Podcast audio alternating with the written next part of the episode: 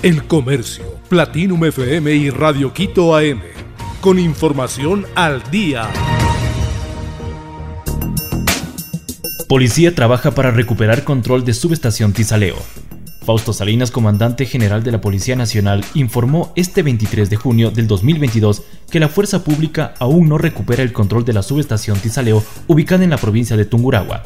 Más de 300 personas se tomaron las instalaciones la noche del 22 de junio. Todavía no tenemos el control de Tizaleo, eso lo dijo a las 7.50 de la mañana. Estas tomas las hacen con muchas personas, son masivas. El primer paso es tratar de buscar la sensibilidad de estas personas, los líderes, trabajar como se lo hizo ayer en el Puyo, señaló Salinas durante una entrevista en un canal. En esa ciudad ya se está retomando el control junto a las Fuerzas Armadas porque se llegó a un acuerdo con las comunidades indígenas, aseguró.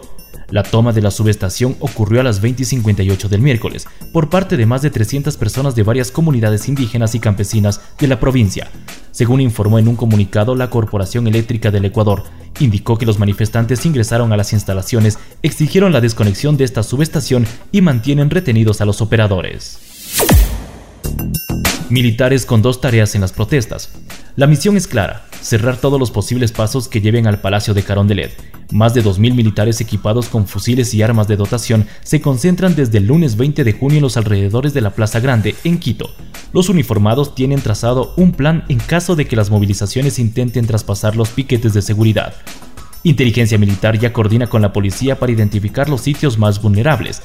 Un oficial que habló con este diario reveló que la situación se evalúa cada hora. De hecho, los uniformados saben que mientras dure el estado de excepción, ellos deben estar al frente de la defensa del presidente Guillermo Lazo y de los sectores estratégicos como pozos petroleros. Más de 609 han sido apagados por seguridad. En el decreto 459, el Ejecutivo pidió el apoyo de los militares. Es necesario contar con el apoyo del personal militar, pues de lo contrario la capacidad numérica del personal policial resultaría insuficiente, no solamente para controlar la violencia, sino incluso para garantizar la integridad de los propios manifestantes, dijo la fuente. Un juez de tránsito negó medidas cautelares a la Casa de la Cultura. El pedido de medidas cautelares solicitado por la Casa de la Cultura ecuatoriana fue negado por la unidad judicial que procesó el caso. La institución apela a otras organizaciones y gremios para respaldar el pedido. El presidente de la Casa de la Cultura, Fernando Cerón, informó a través de sus redes sociales que el pedido de medidas cautelares había sido negado. El juez de la Unidad Judicial de Tránsito niega medidas cautelares a la Casa de la Cultura ante asalto de institución por parte de la policía, escribió en su cuenta de Twitter. El domingo 19 de junio, la Policía Nacional realizó un allanamiento ordenado por la Fiscalía con el objetivo de buscar e incautar material bélico presuntamente oculto en las instalaciones y denunciado por una llamada anónima al servicio 1800 delito. A las 7.30 las autoridades de la institución informaron sobre la ocupación de las instalaciones por personal de la Policía Nacional.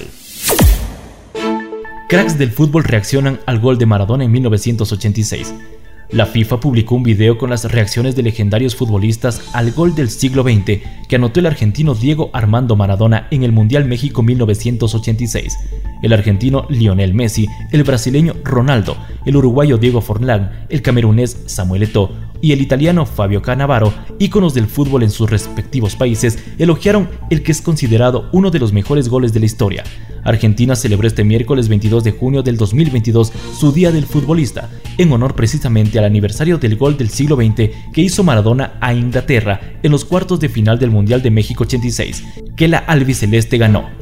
El 22 de junio de 1986, hace 36 años, Maradona anotó el gol del siglo y el tanto con la mano de Dios con los que Argentina venció a los británicos 2 por 1. Tras ese encuentro, Argentina se consagró campeón del mundo al superar a Bélgica en la semifinal por 2 a 0 y Alemania Federal en la final por 3 a 2. J-Lo se refirió a su hija con pronombres neutros durante un concierto. M. Muniz, la hija de Jennifer López y Mark Anthony, continúa incursionando en el mundo de la música. Su más reciente presentación fue en Estados Unidos en compañía de su propia madre. El jueves pasado, 16 de junio, J-Lo cantó en el Dexter Stadium de Los Ángeles junto a su hija M. Muniz. Además del talento de ambas, una de las cosas que más llamó la atención fue la forma en que J-Lo presentó a su hija de 14 años usando pronombres neutros. La última vez que nos presentamos juntas fue en un estadio como este, señaló la diva del Bronx a su público, haciendo referencia al show de medio tiempo del Super Bowl del 2020. Le pido que cante conmigo todo el tiempo, pero no quiere, dijo en el escenario usando los pronombres ella, para referirse a su hija. Además, la cantante emocionada confesó que esta es una ocasión muy especial debido a que su hija suele estar muy ocupada y que salió muy caro llevarle a esa noche al escenario, pero vale cada centavo, dijo, antes de presentar a M con el tema A Thousand Years de Christina Perry. El Comercio, Platinum FM y Radio Quito AM, con información al día.